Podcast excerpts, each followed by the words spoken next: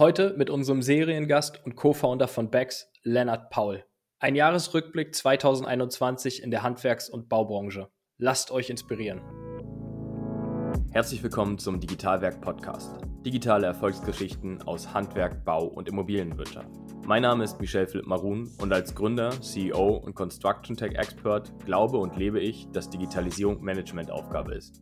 Hier erlebt ihr aus erster Hand, welche Strategien zum Erfolg führen und welche Fehler ihr vermeiden solltet. Gibt es überhaupt ein digitales Erfolgsgeheimnis? Hallo und herzlich willkommen zum neuen Digitalwerk Podcast. Schön, dass du wieder eingeschaltet hast. Heute gibt es eine ganz besondere Folge, nämlich mit Lennart Paule und mir. Wir schauen uns für euch heute nochmal rückblickend das Jahr 2021 in der Bau- und Handwerksindustrie an. Was hat sich eigentlich so getan? Ich freue mich auf einen gemeinsamen Jahresrückblick mit Lennart. Schön, dass du heute da bist. Ja, danke, dass ich dabei sein darf. Freut mich natürlich auch wieder hier äh, Gast zu sein in deinem äh, Podcast. Ich weiß ja nicht, ob man mich jetzt langsam schon als Dauergast bezeichnen kann, aber das wollte ich auf jeden Fall nochmal erreichen. Für manche sind es ja die 40 under 40, schwieriges äh, Wort. Für mich ist es Dauergast zu sein in einem Podcast, vorzugsweise in deinem. Äh, ich, ich würde sagen, wir haben es jetzt geschafft. Ich glaube, das ist jetzt das dritte Mal oder so. Wir haben, machen ja Ping-Pong einmal im Jahr hin und her. Äh, einmal du bei mir, ich bei dir. Äh, vielleicht kriegen wir es nächstes Jahr regelmäßiger hin. Mal schauen. Ähm, du bist ja nicht ohne Grund hier. Du hast ja mal einen guten Überblick über den Markt. Das sagt man dir nach oder beziehungsweise der Ruf eilt dir voraus. Ähm, genau mit dem Blick, lass uns doch mal gucken, was eigentlich so passiert.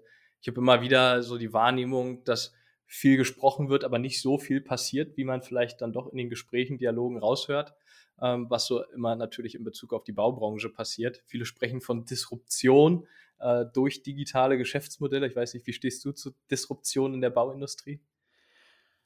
Ja, also ich glaube, ähm, Disruption in der Baubranche, ich äh, bin ja schon länger ähm, äh, stehe dem sehr kritisch gegenüber dieser, wenn jetzt, äh, wenn man um die Ecke kommt und sagt, man disruptiert jetzt die Baubranche, weil ich meine, was ist Disruption äh, im Kern ähm, nach sagen dem Erfinder der Disruption, wenn man so möchte, Clayton Christensen, der alte äh, leider schon verstorbene Harvard-Professor, ähm, dann heißt es ja quasi, dass man in einem Markt, in dem irgendwie komplizierte Produkte für komplexe Anwendungen oder anspruchsvolle Anwendungen gebaut werden, die auch in der Regel irgendwie teuer sind und alles schon durchoptimiert ist, dass man das irgendwie gegen einfache, billigere Produkte austauscht.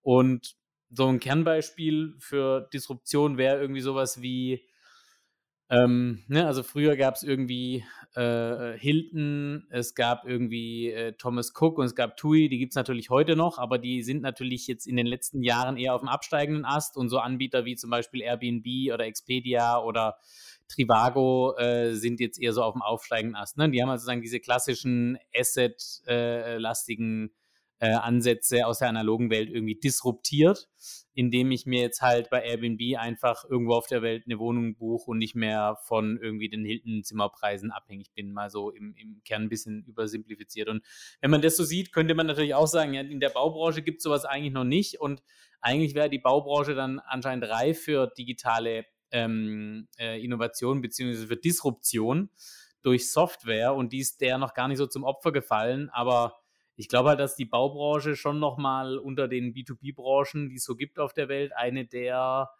äh, äh, wirklich kompliziertesten, komplexesten, vielschichtigsten ist. Deshalb äh, wäre jetzt meine Theorie, dass es Disruption im eigentlichen Sinne in der über die Baubranche hinweg so gar nicht gibt und dass man das so gar nicht äh, anschauen darf. Aber ich meine, du hast ja auch mal versucht, äh, sagen im Bereich Beschaffung so einen disruptiven Einstieg äh, äh zu machen. Wie, wie, siehst du das denn jetzt äh, nach? Ich glaube, vier Jahre macht jetzt schon Robeo. Ja, also genau, nach vier Jahren Robeo ähm, und irgendwie zehn Jahren Baubranche, und ich glaube, da würde ich sogar ansetzen. Ähm, Baubranche ist natürlich erstmal ein Heavy Wording. Ähm, das ist viel zu groß. Ich glaube, das musst du einfach nochmal runterbrechen. Ähm, schon alleine zwischen dem Wort Handwerk und Bau ähm, finden sich unterschiedliche Parteien wieder. Ähm, viele Handwerker sehen sich nicht als Bauunternehmer, wenn man da vom Wording einsteigt. Deswegen bin ich da voll bei dir. Es gibt aus meiner Sicht kein Beispiel dafür ähm, für eine gesamte Disruption der Baubranche. Da, da bin ich vollkommen bei dir. Ähm, die Branche tut sich extrem schwer in dem Bezug, irgendetwas zu disruptieren, weil sie einfach so fragmentiert auch einfach ist. Ne? Also du hast viele, viele Teilnehmer, die an so einem Bauprojekt oder Sanierungsprojekt, egal wo du guckst, ähm, beteiligt sind. Und die Prozesse sind komplex. Ähm, ich glaube, man muss, wenn man über Disruption sprechen will, wobei ich da ehrlich gesagt gar nicht so ein Fan von bin, von dem Wording, auch sicherlich mit dem Background, äh, den ich habe und was ich durchlebt habe, ähm, sondern vielmehr ja, Digitalisierung, Automatisierung in Teilprozessen. So, die ist möglich und ich glaube, da ist die Wiese immer noch grün. Ähm, viel passiert in der Branche, aber eine komplette Disruption würde ich erstmal äh, verneinen. Haben wir nicht erlebt in 2021.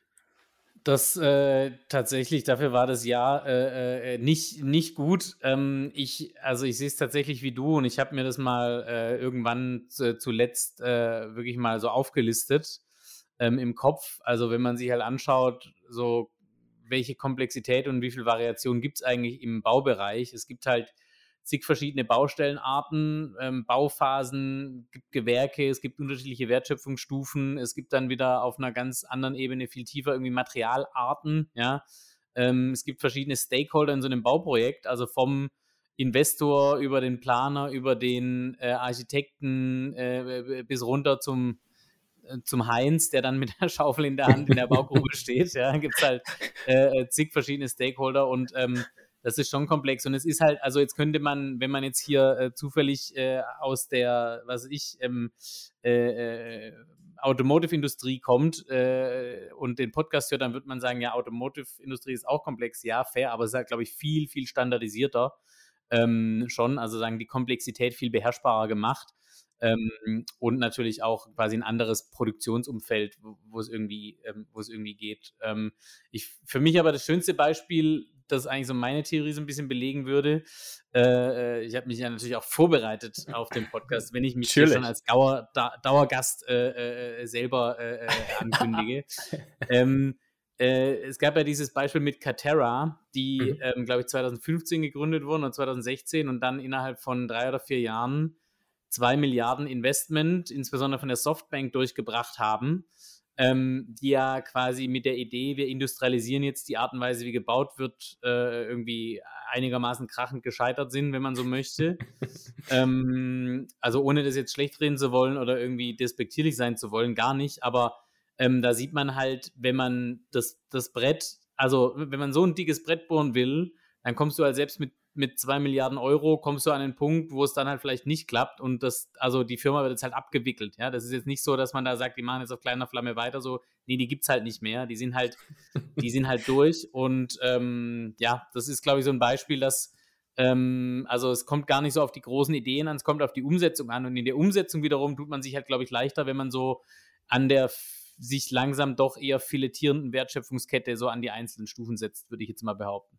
Ja, bei mir war das auch im Kopf, ohne dass wir uns abgestimmt haben zu dem Thema Catera. Ich erinnere mich noch äh, letztes, nee, vorletztes Jahr vor Corona, äh, da war ich noch in Bonn zu einem äh, Vortrag von Personen, die im äh, Silicon unterwegs waren, die besucht haben und es rübergebracht haben, transportiert haben, was sie da vorhaben, wie groß das Ganze ist.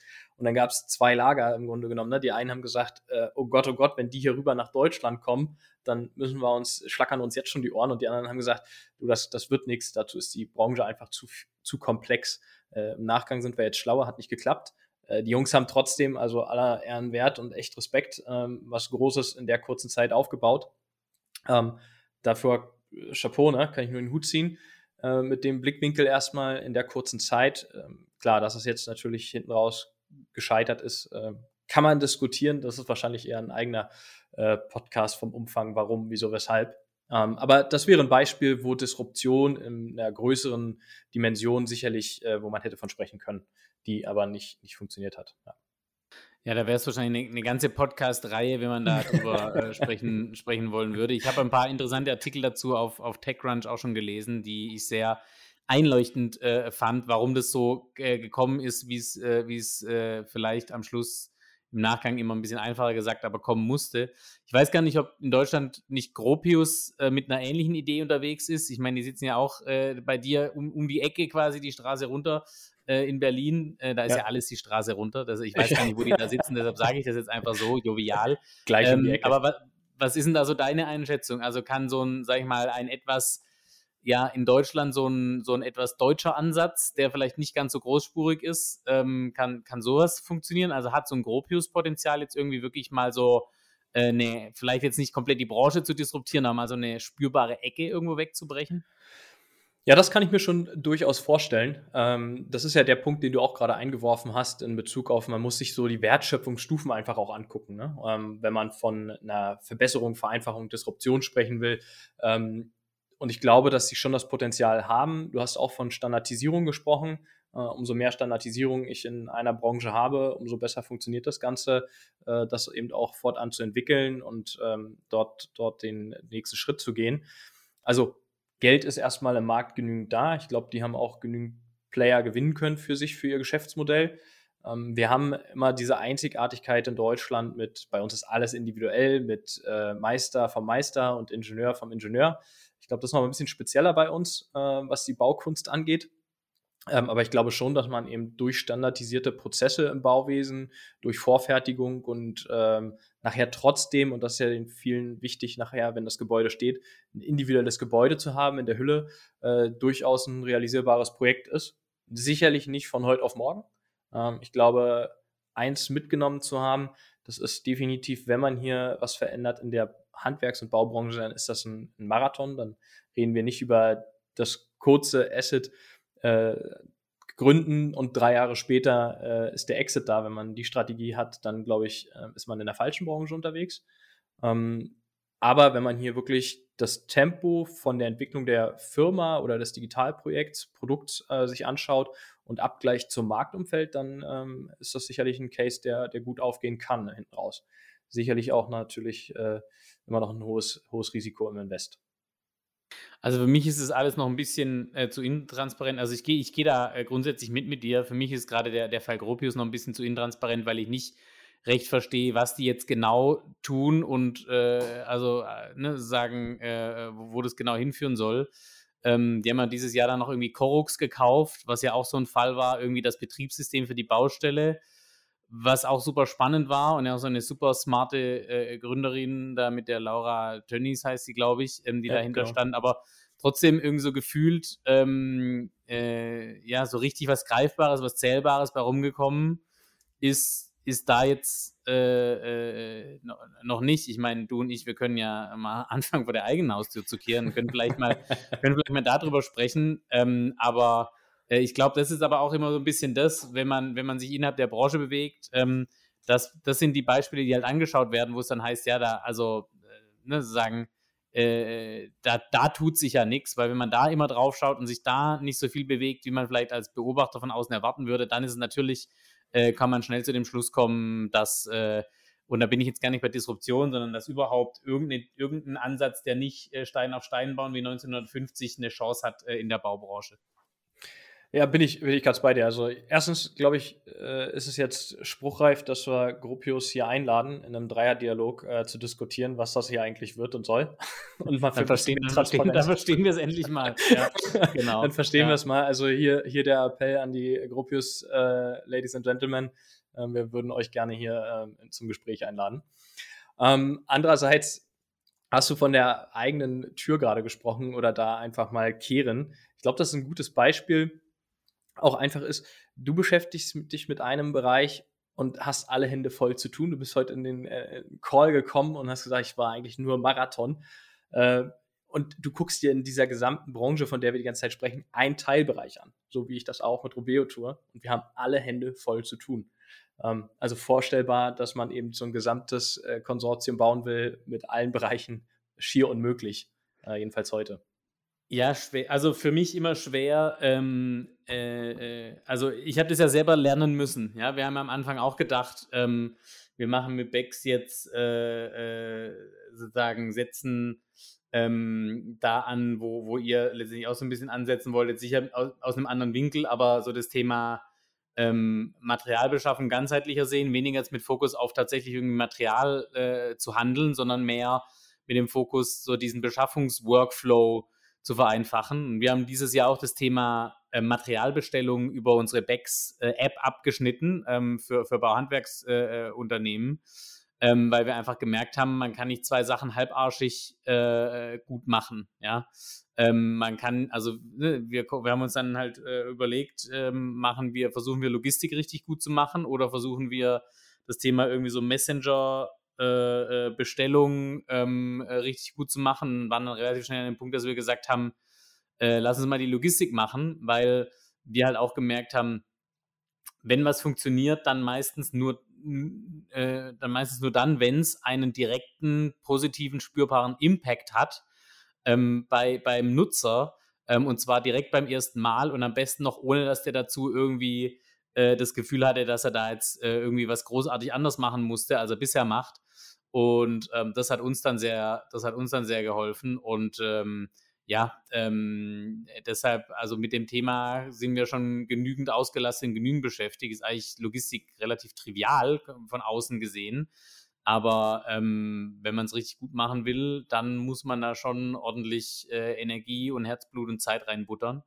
Ähm, und genau, das deshalb, also ich sehe das an vielen Bereichen, dass sich deshalb so diese, aus meiner Sicht einfach diese Wertschöpfungsketten, die so un äh, äh, sagen, äh, äh, unzertrennbar ineinander verwoben schienen die letzten 50 Jahre, dass die sich halt langsam gerade durch eben die Möglichkeiten, datenbasiert zu arbeiten, digitale Tools dazwischen zu schalten und im Hintergrund zu haben, einfach aufbrechen und, ähm, und neu zusammengesteckt werden können. Das ist ganz spannend. Das ist aber auch sicher was. Ich meine, deine, deine Unternehmen gibt es ja schon doppelt so lange wie unseres. Ähm, äh, so, du bist ja jetzt quasi schon das zweite Jahr im Kindergarten. Äh, äh, äh wir sind gerade, kratzen gerade in der Tür zur Kita.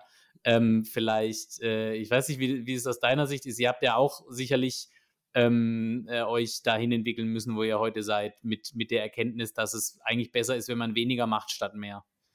Ja, absolut. Also ich glaube, das ist auch ein, eins der wichtigsten Learnings, was ich mitgenommen habe. Ich frage ja sonst immer meine Gäste im Dialog, ne? was ist so das Wichtigste, was du mitgenommen hast in Bezug auf die Baubranche, Digitalisierung und Co. Ähm, das ist für uns auch ein ganz, ganz wichtiges Thema. Ähm, nicht still zu stehen ähm, und zu sagen, okay, wir machen erstmal ganz viel, wobei wir schon einen Fokus von Anfang an hatten, ähm, aber einfach das Geschäftsmodell, so wie du jetzt auch gesagt hast, ich würde das mal zusammenfassen, als äh, angepasst, nachjustiert, ob jetzt was weggekattet oder den gleichen Prozess aber verändert. Ähm, und wenn man den anpasst auf die Gegebenheiten, die man ja auch lernt, also wir sind auch nicht allwissend, ne? ich habe eine Menge Vorkenntnisse gehabt, aber bin trotzdem über Sachen gestolpert, wo ich gesagt habe, naja, Michelle, die weiß doch vorher, also scheint total klar, klar wie eine Kloßbrühe zu sein. Ähm, so war es dann nachher auch. Und dadurch, dass wir uns angepasst haben, haben wir das Vertrauen einfach auch von den Marktteilnehmern gewonnen. Ne? Und das, das war so das äh, Learning für mich. Vertrauen ist ein ganz wichtiges Thema in der Branche, äh, trotz dessen, dass wir über Digitalisierung gleich Transparenz sprechen. Ähm, das geht einher miteinander. Wir haben, wie du es auch gesagt hast, ja einen, einen ähnlichen Blickwinkel, wenn man das will, ähm, oder beziehungsweise einen, ähnlichen Themenkomplex äh, uns ausgesucht, Materialbeschaffung. Dazu gehören auch wieder so viele Wege, wie du es gesagt hast, Workflow-basierte Software, äh, der Logistikprozess ein eigenständiger, wo wir heute einfach komplett die Hände von weglassen. Ähm, das, das ist, glaube ich, auch ganz wichtig, diese Erkenntnisse dann auch einfließen zu lassen und zu sagen, ich brauche auch als äh, gerade Startup, wenn wir jetzt über junge Unternehmen sprechen, einfach das Cash für den wirklich tatsächlichen Prozess, was ich in, von Finanzierungsrunde zu Finanzierungsrunde einsammle und kann nicht zehn Baustellen, interne Baustellen gleichzeitig bearbeiten und, und äh, entwickeln und voranbringen. So gern man es auch möchte und so gern auch diese Prozesse nachher wieder ein Gesamtpicture ergeben, die nachher sicherlich schlüssig sind. Und ähm, das braucht aber Zeit. Das ist, äh, glaube ich, ein, ein, ganz wichtiger Punkt, bis wir an dem Punkt sind. Diese einzelnen Puzzleteile, ähm, ich sehe das immer an den Gesprächspartnern, die ich habe. Es gibt so super viele tolle Insellösungen. Es gibt auch viel Schrott, ähm, aber es gibt auch wirklich klasse Gründer, klasse Unternehmen, die da echt gute Sachen auf die Beine stellen. Eine Teillösung heute darstellen, die schwierig ist zu nutzen aus meiner Sicht in manchen Prozessen, weil es so ein isolierter Prozess ist. Aber wenn man diese Puzzleteile zusammensetzt, ein extrem gutes Big Picture ergeben kann. Also wir haben ja für, für uns wirklich ein Thema, wo wir, wir sehen es an unseren Kunden, ähm, das wirklich sehr gut gewerkegreifend, äh, übergreifend funktioniert, ja, äh, mhm. äh, weil sagen, ähm, ähm, Material geht irgendwie immer allen Gewerken aus und alle müssen irgendwie kurzfristig noch was äh, bewegen oder, oder sonst irgendwie.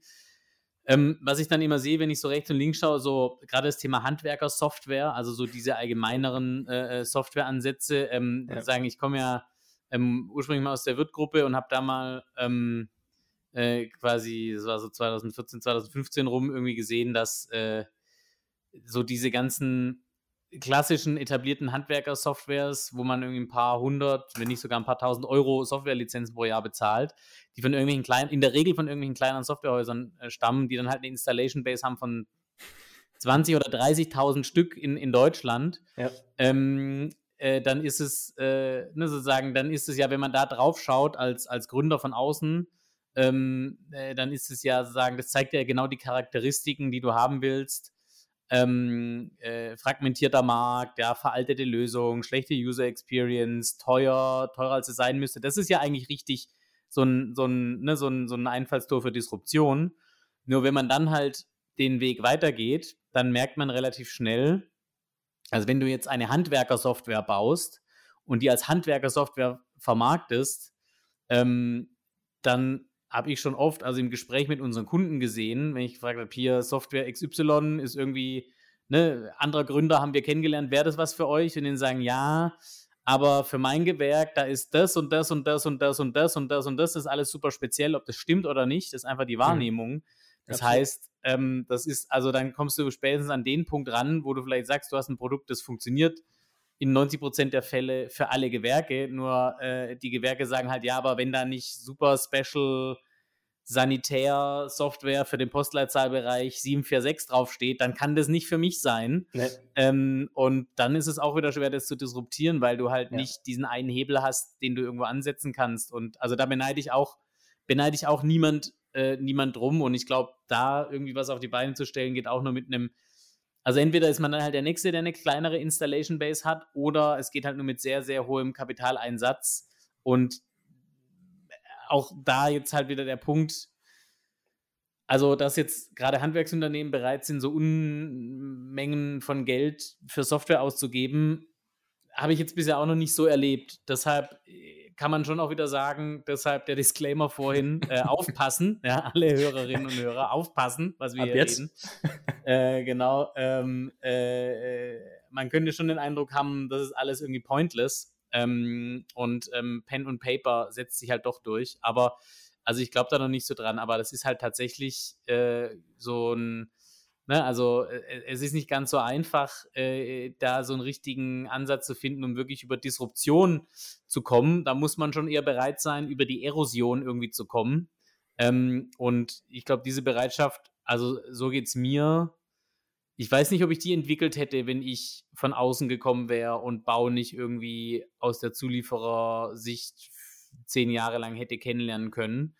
Ähm, sonst hätte ich vielleicht da drauf geschaut und hätte nach einem halben Jahr gesagt, meine Fresse, was für eine, was für eine äh, großartige, fantastische Branche.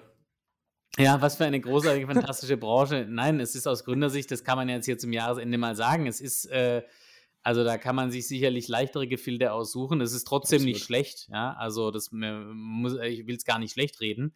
Aber es ist definitiv nicht so, dass jemand auf dich gewartet hätte. Ja? Niemand wartet auf deine Ad bei Instagram und kauft dann deine Bausoftware, Logistikdienstleistung oder Beschaffungssoftware. Ja? Ain't gonna happen. Auch nicht 2022 so. Ich sehe es ich so nicht. Ja? Nee, das, das sehe ich nicht. Äh, das sehe ich auch so. Ähm, und auch ja, äh, jemand, ich glaube, jemand, der in der Baubranche oder nahem Umfeld gründet, das ist nicht derjenige, der aufgewacht ist oder von der Uni gerade rausgefallen ist und gesagt hat, das wird der Mega-Exit in drei Jahren. Also hoffe ich jedenfalls für die Leute, äh, die in der Branche unterwegs sind und gegründet haben, dass sie nicht so denken, weil dann kann ich jetzt sagen, wenn du morgen gründest und übermorgen verkaufen willst, lass es sein. Pack das Geld wieder aufs Sparkonto oder, aber das, das funktioniert nicht. Ähm, jetzt hast du gerade so, so eine Theorie, also mir ist gerade so ein bisschen der Gedanke gekommen, äh, du hast gerade über Handwerkersoftware, egal ob on-premise oder Cloud ge gesprochen. Jetzt stell dir vor, du gehst jetzt durch den Markt äh, und sagst, alles klar, wir haben über Teillösungen gesprochen, äh, großer Kapitaleinsatz, 100 Millionen, wir kaufen jetzt alles zusammen. Funktioniert das? Und dann bauen wir das zusammen? Nee. Nee. nee. nee. nee. funktioniert glaube ich nicht. Nee, ist schwierig. Also, ähm, ich glaube, äh, also ich glaube, solche, solche Roll-up-Ansätze, die kann man schon mal durchdenken und ich, ich würde zumindest so weit gehen, dass ich sagen würde, also äh, in, einer, in einer Due Diligence würde ich da schon noch gerne mal Mäuschen spielen. Ich glaube aber, dass es, ähm, also ich, ich sehe in der Praxis diesen Ansatz einfach nicht, äh, nicht so richtig, weil ähm, ich glaube, dazu ist der Markt noch nicht reif genug. Das ist vielleicht ein paar Jahren mal so. Und in einer Welt, in der man dann irgendwie einzelne Anwendungen ähm, API first baut und ähm, ja quasi in der Lage ist, äh, sich eher quasi in solche modernen Architekturen dann auch zu integrieren. Da mag das durchaus ein Ansatz sein, ja. Ähm, das, ich glaube, gerade im Commerce-Bereich äh, sieht man das, dass es durchaus, durchaus geht, sich so, solche Systemlandschaften auch zusammen zu kaufen. Auf der anderen Seite glaube ich auch, also ich frage mich da manchmal auch so ein bisschen, mit welchem Ziel, weil entweder bin ich Tech-Anbieter und ich kann halt selber quasi sowas aufbauen, ja, auch mit einem hohen Kapitaleinsatz, aber ich kann sagen, das dann eher aus einem Guss machen, ähm, weil es nicht immer einfacher ist, gerade jetzt äh, aus so einer Tech-Sicht, sich so Dinge so zusammen zu kaufen und dann so zusammen zu, zu stecken, äh, äh, dass sie dann wieder aus einem Guss sind, also jetzt nicht aus einer Anwendersicht, sondern aus einer jemand, der diese Software irgendwie verkaufen äh, will, Sicht.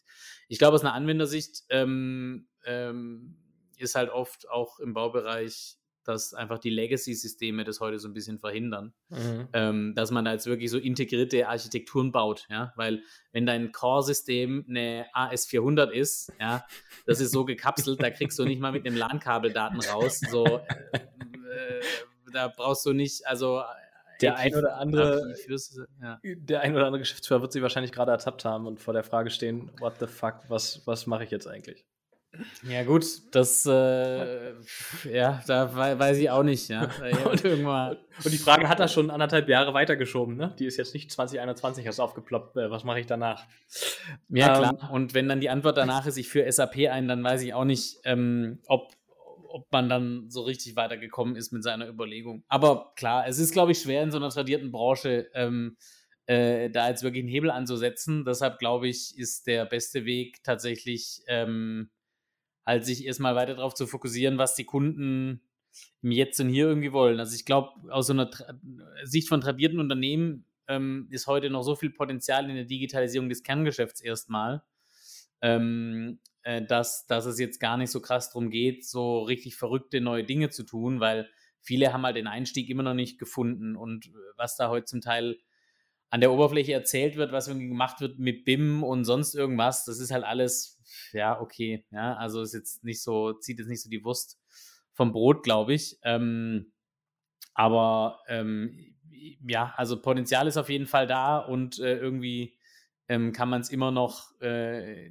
auch wird, wird man es nächstes Jahr auch noch so heben können, weil das Schöne ist ja, das ist ja wettbewerbsneutral, weil es ja schon auch sehr stark, wenn man jetzt mal aus einer Lieferantensicht draufschaut, die Dynamik entsteht ja bei den Kunden und solange da noch nicht so eine krasse Dynamik entsteht, ähm, äh, ist der, der Zug jetzt auch noch nicht so abgefahren. Ähm, aber äh, den Wettbewerbsvorteil verschaffen sich halt die, die sich jetzt eben mit solchen Themen beschäftigen und auch mehr als nur da an der Oberfläche zu kratzen und irgendwie in irgendwelchen Konzernzentralen dann irgendwelche Innovationsteams zu haben, die da äh, Venture Scouting machen, sondern schon auch Dinge in die Praxis irgendwie zu bringen und halt vielleicht auch mal eine Baukolonne von der Baustelle mal äh, reinzuholen und zu sagen, jetzt machen wir mal eine Woche lang, testen wir irgendwelche Tools und ihr sagt mal, what's hot, what's not. Ja, ich weiß nicht, wer das heute macht. Ich glaube, so viele machen das heute nicht, könnte ich mir vorstellen. Ja, das ist, das ist ein spannendes Thema, ne? Diese Thematik, was passiert im Büro an zwischen Innovationsmanager und was passiert beim Handwerker draußen. Ich glaube, äh, größer könnte die Welt nicht sein, die dazwischen liegt. Ähm, das sehen wir auch immer mehr. Ähm, wir haben aber auch andere Beispiele erleben dürfen in der Vergangenheit. Die finde ich sehr smart. Ähm, es gibt viele Wege, die nach Rom führen, aber gibt ja einen, der vielleicht schneller vorbeigeht auf der A24. Ähm, und ich finde ganz charmant, wenn ich eben einen Handwerker, einen Handwerker oder Bauleiter wie du es gesagt hast, den mit involviere und aus, ich kann den ja mal einmal in so ein Meeting mit reinnehmen und frage den mal, was ist denn eigentlich Sachstand auf der Baustelle? Oder ich bringe ihn dazu, und bringe ihm bei, Innovationsmanager zu werden. Ja, das ist sicherlich nicht der, der äh, aus der Uni gefallen ist und dann auf einmal die, die wunderbare, tolle PowerPoint-Präsentation morgen baut und äh, alle Charts und Kohorten hoch und runter rechnet. Aber das ist der, der weiß, wie es draußen funktioniert. Der hat einen super Draht zu den Leuten auf der Baustelle, zum Polier, zum Bauleiter, zum Bauingenieur, Projektleiter und Co. Ähm, und kann das dann eben rein transportieren und kennt auch noch die Prozesse, die ihm tatsächlich auf der Baustelle weiterhelfen. Ich glaube, wenn man das richtig angeht, dann ist so ein ehemaliger Bauleiter, Handwerker zum Innovationsmanager, nenn ihn wie du willst, ja, gib einen fancy Namen. Also da sind wir ja auch mittlerweile gut drin, wir Deutschen, haben wir auch geschafft, das uns abzugucken. Ähm, aber ich glaube, wenn du einfach dieser Person einen gewissen Freiraum gibst und die auch machen lässt und die auch ernst nimmst, dann kriegst du auch Innovation eben ins Headquarter rein äh, von der Baustelle und dann ist auch diese Ablehnung auf der Baustelle, was machen die da schon wieder im Headquarter, brauchen wir nicht, können wir nicht. Ich glaube, das ist auch oftmals eine, eine subjektive Wahrnehmung einfach, die dann herrscht. Äh, ich brauche das gar nicht. Ja? Was will der mir erzählen? Der kennt nicht meine Prozesse. Die Sätze, die kann ich mittlerweile hoch und runter beten, äh, die du von beiden Seiten hörst und du stehst so als äh, Software-Dienstleister in der Mitte, willst nur das Beste für alle, wie immer. Aber die beiden untereinander sind sicher nicht mal grün. Und das ist ein, ein, äh, eine Firma äh, in den meisten Fällen. Ja, ich glaube, man bräuchte so idealerweise äh, so ein A-Team, ja. ähm, äh, so, das, das genauso, sag ich mal, so, so heterogen äh, äh zusammengesetzt ist. Äh, äh, irgendwie mit dem BA, der dann halt mal irgendwie Dinge durch die Wand tritt. irgendwie der, wer war der Verrückte? War das der Murdoch oder der, der Face? Ich weiß gar nicht mehr. Aber so einen Verrückten und dann irgendwie den Hannibal, der, der das ganze Ding irgendwie ko koordiniert. Ja? Und ähm, so, ich glaube, also noch mehr wie in ganz vielen anderen Branchen, weil auch da wieder, ich glaube, wenn man das vergleicht mit so äh, Bereichen wie jetzt so industrielle Fertigung, Automotive oder so, da ist halt schon so viel mehr standardisiert. Ja. Das ist, glaube ich, ähm, da ist es tatsächlich äh, einfacher, auch in eher homogenen Teams äh, Dinge irgendwie voranzubringen weil halt sagen, glaube ich, die Optimierungsroadmaps schon so viel klarer herausgearbeitet sind, wo, es da irgendwie hingehen kann. Ähm, und zum Teil die Dinge natürlich auch schon so durchoptimiert sind, dass es, dass es da tatsächlich mal irgendwie so eine, so eine Sprunginnovation bräuchte, von der ich jetzt nicht weiß, wo sie herkommen soll. Deshalb machen wir das Buch gleich wieder zu. Aber ich glaube, so im, im, im Baubereich, das, was du sagst, Leute, die halt von der, die halt, die halt Ahnung von der Materie haben, die halt sich A schon die Hände schmutzig gemacht haben und B auch bereit sind, weiter die Hände schmutzig zu machen, dass halt dieser Transfer der ist halt extrem wichtig, weil das ist dieses, also auch zum Teil, glaube ich, äh, will nicht absprechen, dass da ganz viel gelernt wird, aber ich sehe halt noch nicht so richtig, dass ähm, die, die Motoren ähm, in den Konzernzentralen äh, so ein richtiges Getriebe haben, dass halt dann die, die, die, die sechs Räder äh, irgendwie äh, auf, auf der Straße irgendwie Traktion bekommen, im Sinne von, dass dann auf Baustellen so viele Dinge passieren. Man sieht schon Sachen, ja. Du siehst, ähm, äh, Hilti hat diesen einen äh, äh, äh, autonomen Roboter, der irgendwie Löcher in die Decke bohrt. Peri druckt irgendwie Häuser. Wirt schickt irgendwie so einen so Boston, äh, äh, Boston Dynamics Roboter über die Baustelle. Ähm, so, das ist alles, ähm, äh, das ist alles cool, ja, ähm, aber das hat halt alles noch so den, hat halt alles noch so den Status von Experimenten, ja, so wir haben Proof of Concepts, ja. ja. Und ich habe heute Mittag erst zu irgendjemand gesagt, bis, bis bis Peri jetzt ganze Stadtviertel druckt, dauert es halt bestimmt noch zehn Jahre. Ja, aber auf das Niveau, Niveau, müssen wir ja irgendwann mal kommen. Vielleicht macht es Gropius, ich weiß es nicht, aber das finden wir ähm, raus. So, äh, ja, und äh, also der, mal, der E-Commerce allein und die Logistik allein werden es nicht richten. Ja, äh, ich glaube, wir sind ganz happy in unseren Nischen, aber so, dass sich so insgesamt in dieser Branche mal merklich was dreht in den nächsten fünf Jahren, da bestimmt schon der ein oder andere Samen irgendwie in die Erde gedrückt und, und, und, und äh, irgendwie angefeuchtet, vorsichtig. Aber so, ich hoffe nicht, dass da, dass da morgen so sehr regnet, dass es das ganze Beet irgendwie aus dem Garten schwemmt. ja, sehr schöne Beschreibung für, für unsere geliebte große Branche und äh, nach wie vor eine der größten, die wir haben in Deutschland, also extrem wichtig. Da ist eine ganze Menge Potenzial. Ich glaube, äh, nicht ohne Grund äh, gucken sich immer mehr mehr VCs, mehr Private Equity Companies und Co. den Markt an. Ähm, wo sind innovative Geschäftsfelder? Und hier ist erstmal eine grüne Wiese, wo ich, glaube ich, viel probieren kann. Das sind diese Exempel, die du gerade gebracht hast von den Großen. Das ist natürlich auch ein sehr kostspieliges Unterfangen. Die haben erstmal das notwendige Kapital, um sicherlich solche Experimente mit äh, voranzutreiben. Auch, glaube ich, bis der äh, Serienroboter von Hilti auf allen Baustellen zu sehen, das wird es auch noch eine Weile dauern, wobei er existiert und vielleicht auch in dreifacher Ausführung. Aber bevor der im Leasingmarkt äh, mal schnell eben gemietet wird für die nächste Baustelle, werden wahrscheinlich noch drei, vier Tage vergehen.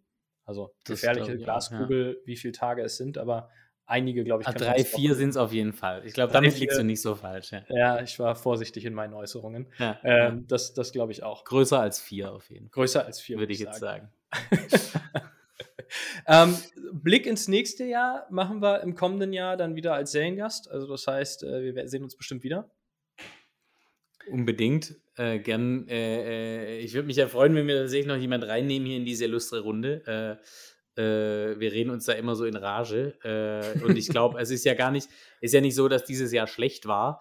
Ja, es geht, es geht voran. Ich glaube, wir haben so ein bisschen das Problem, dass wir, dass wir quasi einschätzen können einigermaßen, was ist an der Oberfläche gekratzt und wie tief geht es eigentlich noch runter. Und ähm, das ist dann das, was immer so ein bisschen im positiven Sinne frustriert. Ja? Schöner Titel für den Podcast. Wir sind im positiven Sinne frustriert. Ja, ich, ich überlege mir noch, ob ich den äh, so nenne nach unserer Aufnahme hier. Ähm, aber ein dritter Gast, äh, beziehungsweise ein, ja, ein dritter Teilnehmer in der Runde, das kriegen wir hin. Den suchen wir uns raus. Damit es aber auch spannend bleibt, verraten wir euch nicht, ob wir den schon haben oder hier nur lustig rumschnacken. Wir werden es sehen im kommenden Jahr. Ähm, Lennart, vielen Dank für das äh, aufheiternde Gespräch mit natürlich einem lustigen O-Ton, aber dennoch einer Kernbotschaft, glaube ich, die wir versucht haben rüberzubringen hier. Ähm, es hat sich viel verändert, würde ich mal zusammenfassen wollen. Ähm, es ist aber auch noch eine ganze Menge Potenzial nach oben. Ich glaube, wenn alle an dem weiterschrauben, wo sie schrauben und dranbleiben, ich glaube, das ist so das Fazit aus äh, diesem Jahr 41 Podcast-Folgen, ist das schon äh, ein entscheidendes Merkmal, dran zu bleiben, ähm, vielleicht nachzujustieren, auch an einer oder anderen Stelle. Vorwärts immer, rückwärts nimmer, würde ich sagen. Danke für die Einladung, freue mich aufs neue Jahr. Liebe Zuhörerinnen und Zuhörer, ohne euch geht es natürlich nicht. Wir machen das natürlich, weil es uns Spaß macht, aber andererseits, weil wir vernünftigen und gescheiten Content liefern wollen, weil wir was transportieren wollen für die Digitalisierung in der Bau- und Handwerksbranche. Ich wünsche euch mit dieser Abschlussfolge eine besinnliche Weihnachtszeit, einen guten Rutsch ins neue Jahr. Ich freue mich auf meine spannenden Gäste im kommenden Jahr, auf lustige weiterführende Gespräche mit Lennart und hoffe, nächstes Jahr interessanten Input euch geben zu können über den Digitalwerk Podcast. Also abonnieren nicht vergessen und frohe Weihnachten.